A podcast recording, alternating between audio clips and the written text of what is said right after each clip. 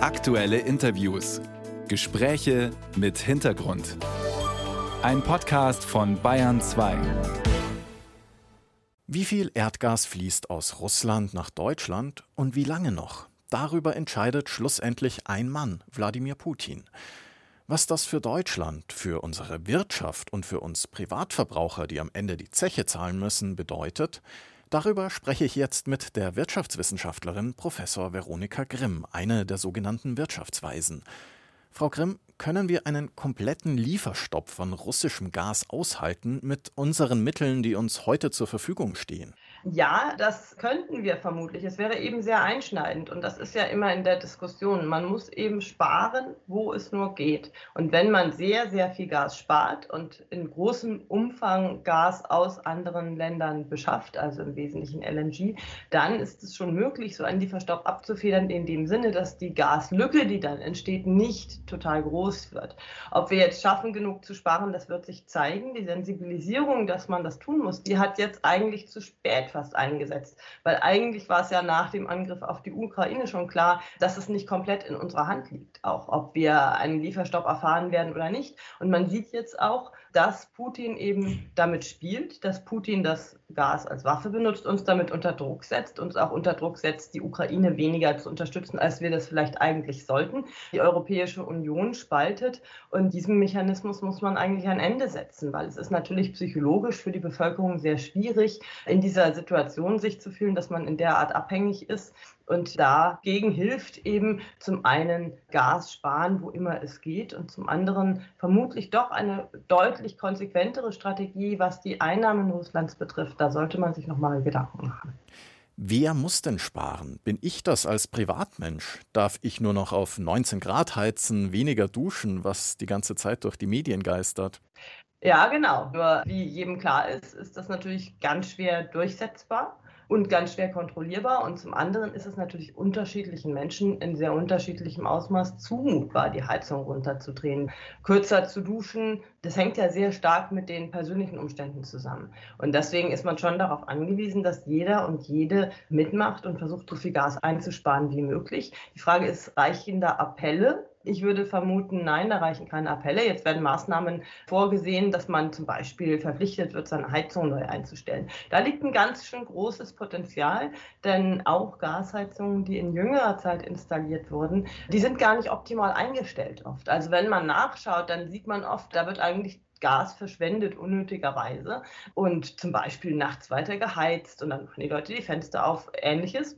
Und da kann man natürlich nochmal einstellen lassen und dann wird Gas gespart. Jetzt soll das vorgeschrieben werden. Man hätte auch, das haben ja einige vorgeschlagen, Prämien ausschreiben können für diejenigen, die besonders viel Gas einsparen. Die haben ja auch Sie unter anderem vorgeschlagen, oder? Ja, genau. Das haben wir relativ früh vorgeschlagen. Das hätte man ebenfalls sehr, sehr früh machen sollen, weil natürlich umso früher man diese Prämien ausschreibt, umso mehr Handlungsspielraum hat man.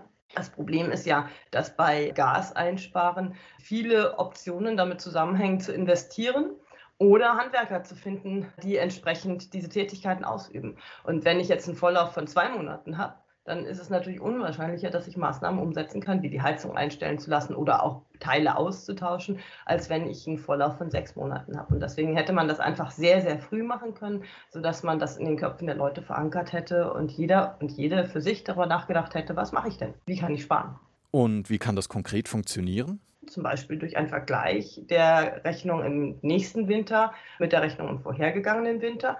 Und meistens wecken ja solche Maßnahmen dann auch den Ehrgeiz der Menschen. Also dann fängt man an nachzudenken, wo habe ich denn persönlich die Möglichkeit, noch Gas zu sparen? Was könnte ich denn machen? Dann reden die Menschen auch darüber, wie könnte ich mir diese Prämie erarbeiten? Und das könnte durchaus ein guter Mechanismus sein. Die drohenden hohen Zahlungen, die haben natürlich das Problem, dass die Leute, die noch nicht schwarz auf weiß sehen und ja auch noch nicht gar nicht genau entschieden ist, wie die hohen Preise an die Leute weitergegeben werden. Also wenn ich noch gar nicht weiß, in welchem Umfang ich überhaupt betroffen betroffen bin. Das ist natürlich was, was die Menschen auch sehr, sehr gerne wegdrücken. Und am Ende sparen sie nicht genug oder denken nicht rechtzeitig darüber nach. Für einige Maßnahmen braucht man ja auch Vorlauf. Wenn ich zum Beispiel meine Heizung neu einstellen lassen will, dann brauche ich auch die entsprechenden Fachkräfte, die dann zu mir kommen und das machen. Und wir wissen alle, Fachkräfte sind gerade knapp. Also es ist nicht davon auszugehen, dass wenn wir sehr spät diese Informationen weitergeben, dass die Leute überhaupt in der Lage sind, diese Verpflichtung dann umzusetzen. Also an der Heizung schrauben, schauen, möglichst wenig Gas zu verbrauchen, auch mit Warmwasser zum Beispiel, das kann der Privatmensch machen. Aber der größte Gasverbraucher ist ja nicht der Privatmensch, das ist die Industrie. Genau, und da kann man natürlich viel besser damit rechnen, dass die Industrie Hebel in Bewegung setzt, weil es einfach systematisch geschehen kann. Jetzt fragt sich wieder, kann man das ordnungsrechtlich abschätzen? Ich glaube, man muss hier eine Mischung fahren. Es gibt ja den Vorschlag, Auktionen abzuhalten, in denen dann Kompensationen versteigert werden für diejenigen, die auf ihr Gas verzichten. Und das wäre natürlich ein guter Mechanismus, weil wenn ich eine Auktion mache, eine umgekehrte Auktion quasi, dann kann ich diejenigen, die die geringste Kompensation für den Verzicht einfordern, die kann ich dann auswählen, die kein Gas verbrauchen sollen. Nun ist aber wichtig bei diesem Mechanismus, dass man auch davon ausgehen kann, dass diese Unternehmen die Folgeeffekte ihres Verzichts irgendwie mit berücksichtigen. Und das ist natürlich etwas, wo der Staat auch genau drauf gucken sollte. Also es wäre sehr ungünstig, wenn ein Unternehmen sagt, mir fällt es sehr leicht, auf das Gas zu verzichten. Ich stelle dann einfach meine Produktion ein. Und dann hängen aber ganz viele andere Unternehmen an diesem Unternehmen, wo es als Zulieferer agiert und da bricht dann die ganze Lieferkette zusammen. Also da sollte man aufpassen, dass sowas nicht passiert. Und das kann natürlich sein, wenn in solchen Mechanismen sozusagen die Folgeffekte, die der eigene Verzicht hat, nicht berücksichtigt werden. Da muss man ein bisschen aufpassen, aber prinzipiell ist das schon gut so. Zum anderen werden die Unternehmen aufgrund der allein höheren Preise ja schon einsparen. Es ist ja schon ganz viel Produktion runtergefahren worden, einfach weil die Preise sehr hoch sind und weil man dann eben lieber ähm, die Produktion für eine Weile einstellt. Da kann man durchaus auch mit Kurzarbeitergeld arbeiten. Also diese Töne, die dann sagen, dann haben wir Massenarbeitslosigkeit, das ist schon vermeidbar, weil wir haben da ja Instrumente, die eben über eine kurzzeitige Einstellung der Produktion hinweg helfen können. Es wäre aber auch eine langfristige Einstellung und die Stimmen sind ja schon sehr laut, die davor warnen und die Einschätzungen aus der Industrie, wie viel Einsparpotenzial wirklich da ist, sehr gering. Acht Prozent in der chemischen Industrie, nur vier Prozent, sagt ein Branchenverband. Also da wird schon sehr auf die Schwierigkeiten und die Abhängigkeit vom Gas hingewiesen. Ja, ich würde da unterscheiden. Also ich glaube tatsächlich, dass für diesen Winter, wo wir tatsächlich damit zu rechnen haben, dass wir aufgrund der Entwicklungen in der Ukraine eine Gaslücke erleben, weil einfach Putin uns weiterhin unter Druck setzen wird mit dem Gas, mit dem Androhen eines Lieferstopps, der immer im Raum stehen wird.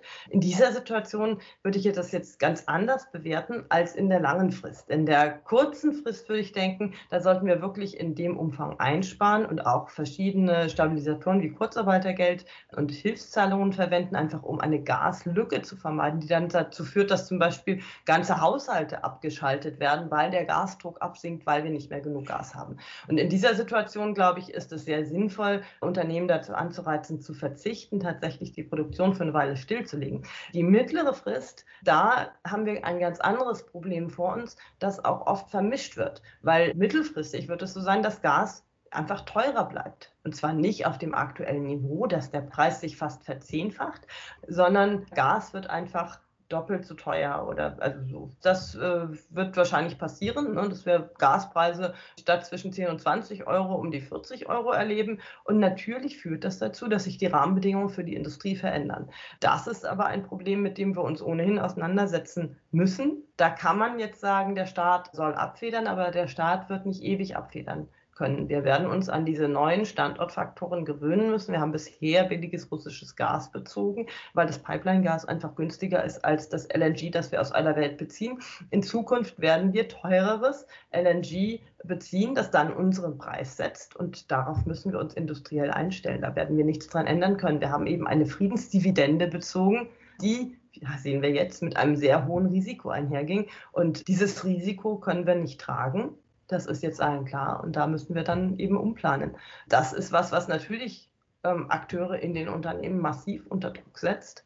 Aber das ist auch etwas, wo man nicht sagen kann, es gibt eine einfache Lösung und der Staat soll darüber hinweg helfen. Also in diesem Winter würde ich das komplett anders sehen. In diesem Winter, glaube ich, sollte der Staat das tun. Da kommt es darauf an, alle Hebel in Bewegung zu setzen, einzusparen. In der mittleren Frist müssen wir einfach uns diesen Druck zu mehr Strukturwandel stellen. Das können wir machen, indem wir einerseits mehr erneuerbare Energien nutzen, also schneller umstellen und zum anderen werden wir auch schneller Strukturwandel erleben. Das ist richtig. Zum Thema Privathaushalte jetzt kurzfristig, dass die Gasversorgung unterbrochen werden könnte. Der Notfallplan Gas sagt ja eindeutig, die Privathaushalte sind als letztes dran. Zuerst wird die Industrie abgeschaltet. Meinen Sie, es bleibt dabei? Das sollte sicherlich dabei bleiben. Also die Priorisierung der Haushalte ist schon wichtig. Das heißt aber nicht, dass man nicht alles daran setzen sollte, dass die Haushalte wirklich in großem Umfang sparen. Die Herausforderung ist eben nur bei jedem Einzelnen eine Reduktion, um das Mögliche herbeizuführen. Also wenn ich selber 20 Prozent sparen kann, dann heißt das ja noch nicht, dass ich 20 Prozent einspare. Aber wenn ich die Menschen dazu bekomme, dass jeder 20 Prozent einspart, dann ist das ein Riesenbeitrag dazu, dass eben keine Gaslücke entsteht. Und ich glaube, die Priorisierung der Haushalte ist richtig. Man sollte eben einerseits herbeiführen, dass jeder maximal spart, aber auf der anderen Seite sagen, das, was jeder braucht, sollte ihm dann eben auch geliefert werden. Und wir müssen eben eine Situation verhindern, wo dadurch, dass es technisch einfach nicht mehr möglich ist zu beliefern, zum Beispiel weil der Druck im Gasnetz in bestimmten Netzsträngen einfach so weit abnimmt, dass das Gas nicht mehr ankommt. Diese Situation müssen wir unbedingt verhindern. Und im Verteilnetz ist es eben auch tatsächlich so, dass wenn der Druck dann abnimmt, man dann wirklich nicht mehr selektiv die einen oder die anderen beliefern kann, weil das am Ende vom Verteilnetz eben schwer noch steuerbar ist, sondern da fällt dann der Druck ab und da ist eben die Versorgung dann eingestellt. Und diese Situation muss man unbedingt verhindern und das kann man eben nur machen durch vorausschauende Reduktion des Gasbedarfs. Frau Grimm, ich danke Ihnen für das Gespräch. Bitte, bitte, sehr gerne. Die Energiekrise in Deutschland. Was uns die nächsten Monate und vor allem im Winter erwartet und wie wir uns am besten rüsten können, Darüber spricht Veronika Grimm auch am kommenden Mittwoch, den 27. Juli, in der Münchner Runde im BR-Fernsehen, unter anderem mit dem bayerischen Wirtschaftsminister Hubert Aiwanger.